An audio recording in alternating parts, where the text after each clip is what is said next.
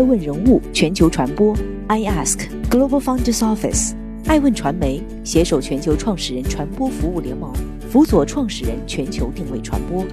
爱问资本携手全球创始人金融服务联盟，帮助创始人公司投融资管。欢迎您每天聆听爱问人物。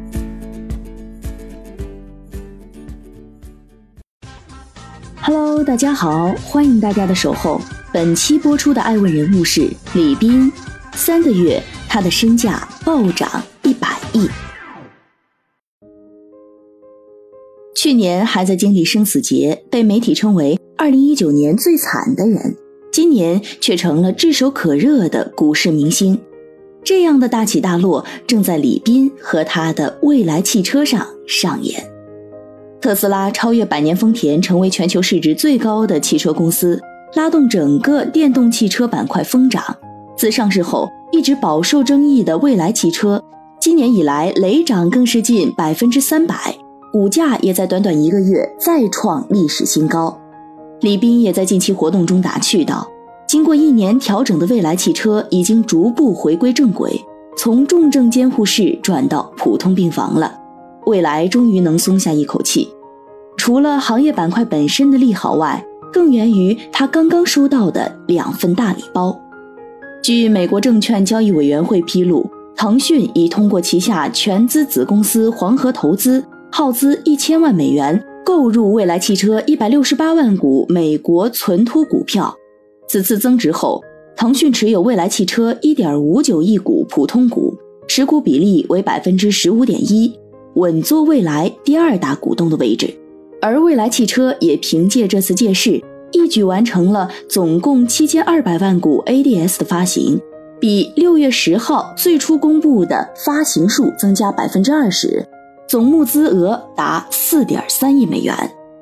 很快，七月十号上午，未来中国与中国建设银行安徽省分行等六家银行举行了未来中国银企战略合作签约仪式。根据战略协议，此次签约的六家银行将向未来中国提供一百零四亿元人民币综合授信，以支持未来中国业务的运营与发展。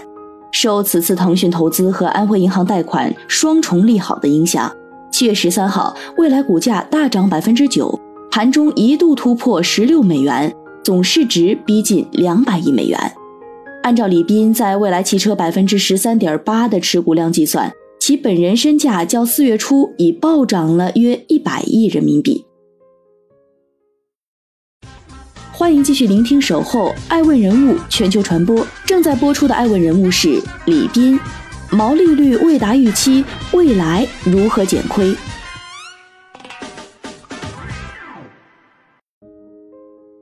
这一次，未来似乎真的不差钱了。结合此前，未来 CEO 李斌在一季度财报电话会议上首度会考虑回国上市，未来在这次中概股集体回归中也有了一席之地。然而，也有业内人士对爱问人物记者表示，虽然得到了合肥市政府的投资和当地银行的输血，但未来汽车还远未度过危险期。受疫情影响，未来发布的2020年第一季度的财报表现十分堪忧。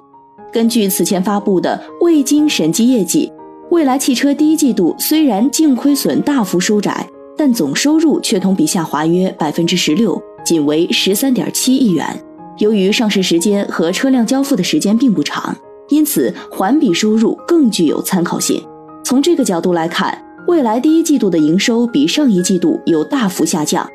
环比下滑高达百分之五十一点八。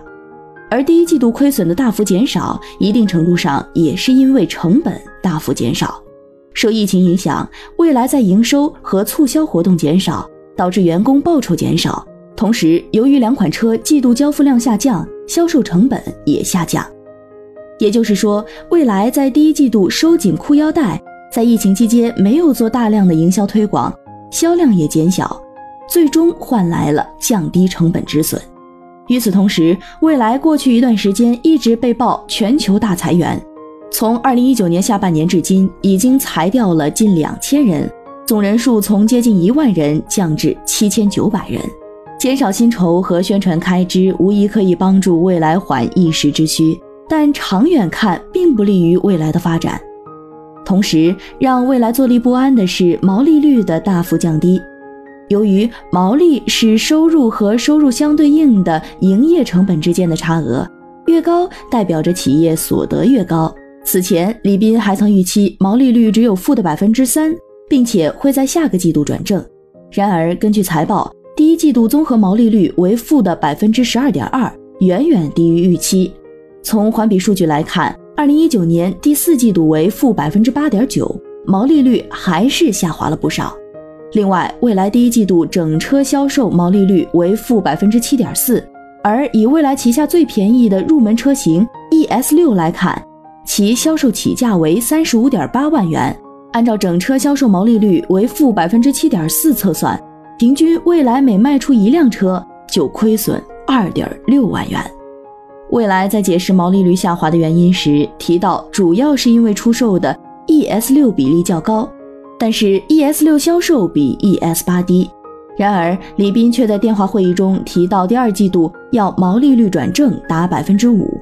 甚至年底达到两位数，这明显远于目前的状况。分析师认为极有可能无法完成。从这个角度来说，如何降低成本、提高毛利率，仍然是未来的当务之急。欢迎继续聆听《守候爱问人物全球传播》，正在播出的爱问人物是李斌。腾讯、安徽银行双救驾，未来归国信号已现。腾讯这次增持对未来最大的帮扶是提高交付量，完成对赌协议。财报中，未来在第一季度的交付量成为一个值得夸赞的焦点。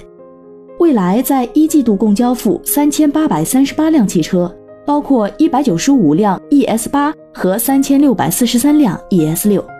虽然环比有所下降，但是在疫情期间已经超出预期。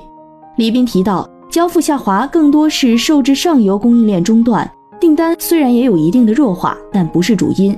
虽然一季度或表现不佳，但未来的二季度更值得期待。同时，未来在供应链、制造、销售、服务、研发等方面的工作都开始逐步恢复正常。四月下旬，未来汽车新增订单已经恢复到疫情前的水平。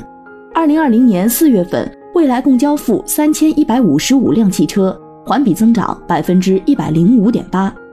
因此未来非常有信心在第二季度交付九千五百到一万辆 ES 八和 ES 六，达到历史季度交付新高。抛开自身因素，未来认为政策利好会帮助提高在 Q 二的业绩，这得益于国内新的补贴政策落地，即换电车辆无需在三十万补贴红线内，购车也可获得相应补贴。此前相比其他电动车品牌。未来特斯拉等定价在三十万以上的汽车无法享受补贴。目前看来，随着疫情影响减轻，未来确实在交付率上有了较大的回升，也带动了投资人的信心。但是另一方面，代工模式仍然拖后腿。虽然与江淮汽车的合作稳定，但是仍然卖得越多，亏得越多。李斌提到，目前和江淮的协议是双赢的。代工模式可以帮助未来减轻一些前期对厂房和产线的投入，不过江淮是要对生产的每一台车收取一定的代工费，以及承担销量不足时产线亏损弥补费用。对此，未来也提到，来自腾讯一百一十亿元的注资就是腾讯的相关投资，补充了用于建厂开店的资金缺口。同时，与安徽的合作也为未来带来更多的机会。四月二十九号。未来与合肥建设、国投招商和安徽省高新产投达成最终协议，各方将向未来中国注资一百一十二点六亿元，其中未来汽车向未来中国注资四十二点六亿元，而合肥建设、国投招商和安徽高新产投将联合投资七十亿元。这也是未来归国上市的一个良好信号。在股权结构上，未来汽车占有未来中国百分之七十五点九的股份。也就是说，如果未来汽车回国采用未来中国这一实体的融资路走得通，无疑作为第二大投资者的腾讯就有可能像二零一七年收购百分之五特斯拉股权一样稳赚不赔，在中概股在美受压打压的情况下，为自己的投资项目找到另一条稳妥的通道。欢迎继续聆听《守候》，爱问人物全球传播。正在播出的爱问人物是李斌，与特斯拉必有一战。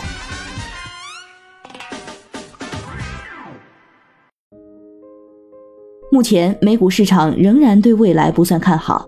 同为新能源汽车产业，特斯拉的市值高达一千五百亿美元，而蔚来目前是一百七十五亿美元，其中差距可见一斑。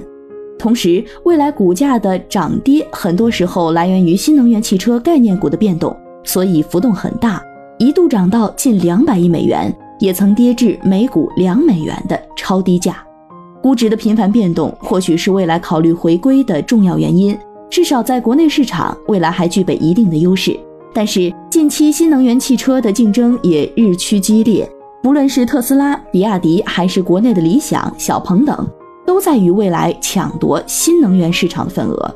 近期各大品牌商都有推出优惠举措，刺激购车消费。根据交强险上险数据，从车企集团来看，四月的北京上牌的新能源乘用车来自二十五家车企，其中比亚迪、北汽和广汽上牌量超过千辆，位居第三。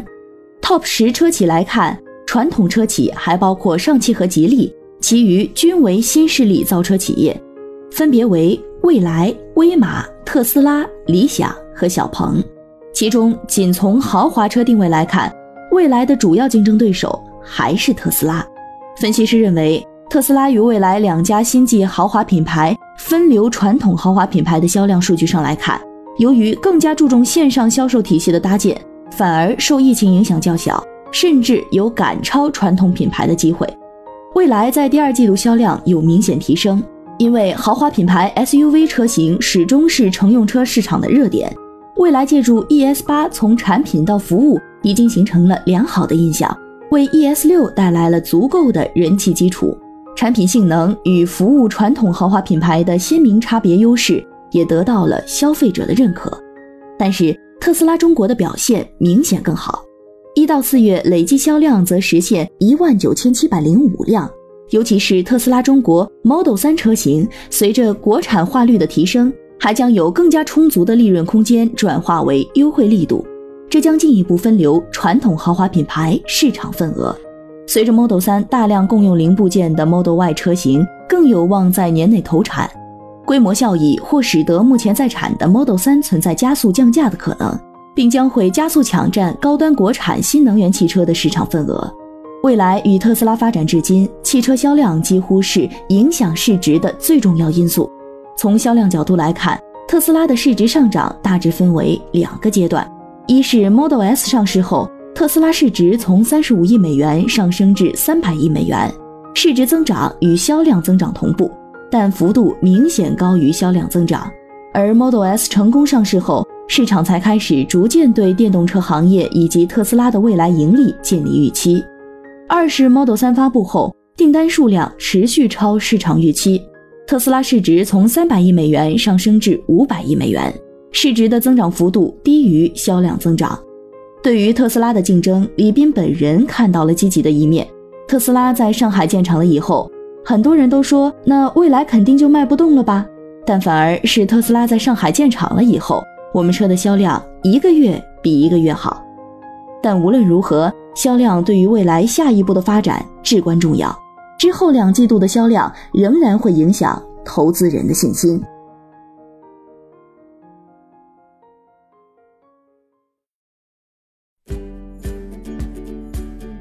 更多顶级人物，欢迎关注每周六晚十一点海南卫视，同步在学习强国 APP 直播。更多完整内容，欢迎关注爱问官网 iask-media.com。更多精彩内容，也可以搜索“爱问人物”抖音号 “i ask leaders”，爱问人物全球传播，“i ask Global Founders Office”。